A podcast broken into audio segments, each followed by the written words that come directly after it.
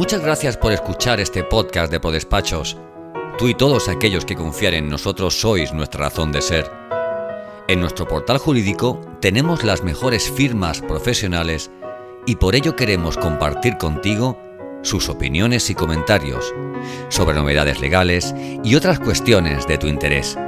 De esa forma, estarás al día con las y los mejores profesionales. Nuestras firmas por despachos han sido escogidas por su calidad tanto humana como profesional. Esperamos que sus consejos te ayuden e interesen. Hola, soy Miguel Valls, gerente de Miguel Valls Economistas, eh, y un poco quería explicar un poco cuál es nuestra, digamos, eh, forma de operar y nuestra experiencia, sobre todo en, los últimos tiempos, digamos, de dificultades a través de la pandemia. Nuestro despacho básicamente se dedica a tema de, de outsourcing, que esto quiere decir un poco, digamos, ayudar a las empresas a gestionar su día a día en los aspectos fiscales, contables, financieros y administrativos. Hoy en día, con las dificultades, es mucho más importante eh, este apartado que no eh, meramente las obligaciones, las obligaciones administrativas de fiscales y contables. Es decir, poner más interés en lo que sería el tema de la gestión de su negocio por encima de la obligación de eh, presentar el IVA pues, cada, cada plazo de tiempo determinado. Muchas empresas confunden la obligación con la necesidad y creen que tienen cubierta este apartado eh, cumpliendo con sus obligaciones de presentación de impuestos y de trámites administrativos y sin embargo olvidan la auténtica esencia de su negocio que es cómo funciona su negocio, cómo puede mejorar su actividad. E incluso en épocas de dificultades como pandemia es cuando de alguna forma es más importante el hecho de prestar atención y de reinventarse para intentar, digamos, competir contra eh, lo que es el mercado en general y contra las dificultades del día a día. ¿no? Esto ha obligado a muchas empresas, por ejemplo, a hacer un estudio de eh, optimización de costes. Tenemos clientes en las cuales, a partir de las dificultades, hemos tenido que renegociar contratos de alquiler, por ejemplo, negociar acuerdos, digamos, con trabajadores, no tanto para pagarles menos, sino para que de alguna forma haya una rentabilidad, una retribución variable en función de resultados. Eh, tema de teletrabajo también un poco, digamos, optimizar todo esto y sobre todo analizar un poco los costes, ¿no? De este estudio de costes hemos tenido clientes en los cuales hemos detectado que analizando los procesos hemos conseguido mejorar los márgenes de rentabilidad de forma muy importante. Es decir, cuando la empresa funciona muy bien y gana mucho dinero, no se preocupan de analizar sus procesos y sin embargo a partir de dificultad vemos dónde podemos mejorar clientes, por ejemplo, en la cual el tema del sector industrial, en la cual, digamos, los escandallos de coste veíamos que estaban bajando y a partir de este estudio, a base de optimizar tiempos, dedicación, procesos, transportes, gastos de colaboradores, hemos conseguido mejorar la rentabilidad que nos ha permitido, digamos, ser más competitivos. Esto, junto con el tema, digamos, financiero y el tema presupuestario, es la clave de cualquier compañía.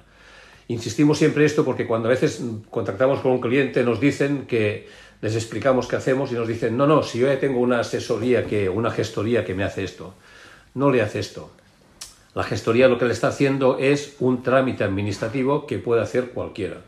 Si una empresa no es consciente de que este apartado lo tiene descuidado, están perdidos presentarán sus impuestos bien, pero siempre, digamos, de alguna forma dejarán de prestar atención a todo esto. Este es un apartado especial que sale de lo que sería el día a día de la gestión meramente de gestoría y asesoría. Preocuparse de sus procesos de producción, de sus sistemas de, control, de sus costes, de sus escandallos y, en definitiva, de su actividad. Por ejemplo, actividades rentables y no rentables.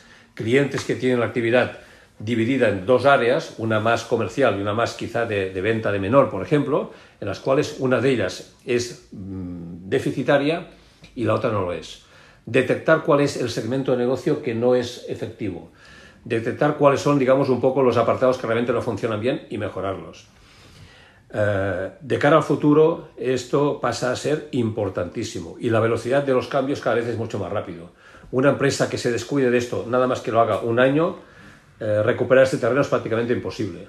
Los cambios hace años se producían mucho más lentamente. Hoy en día, un año que una empresa descuide esto, no esté atenta a sus competidores, a sus productos, a sus costes, cuando quiera ponerse al día, y lo vemos con algunas empresas que llegan tarde, eh, no podemos recuperarlas. Vemos clientes que nos entran como si entraran directamente a la UCI.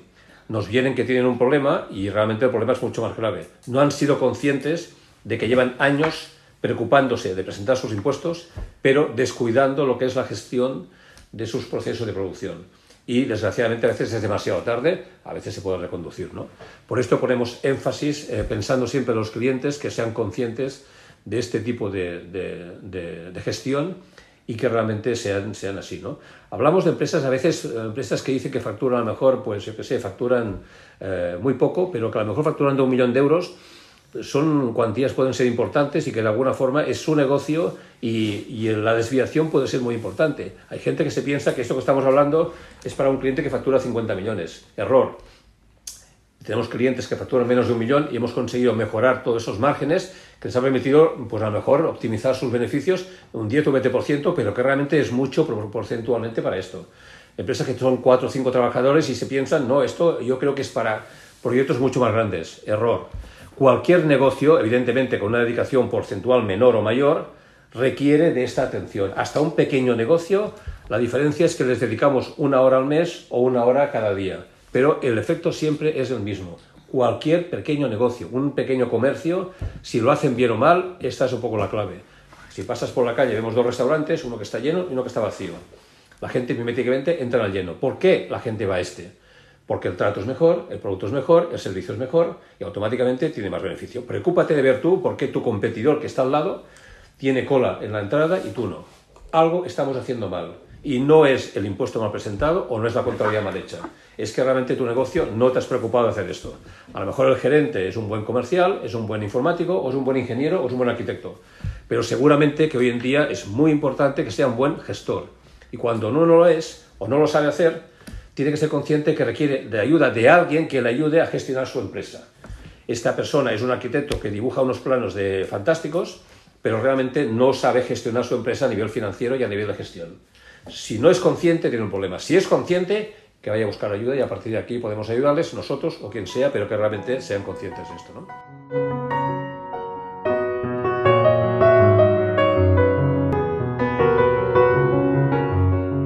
Gracias por escuchar este episodio del podcast de ProDespachos.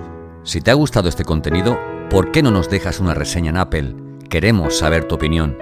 Valora el capítulo, compártelo, súmate a nuestro podcast, haciendo que otros profesionales como tú lo conozcan. Y sobre todo, no olvides seguirnos en tu plataforma de podcast habitual para conocer al momento cada nuevo podcast de ProDespachos.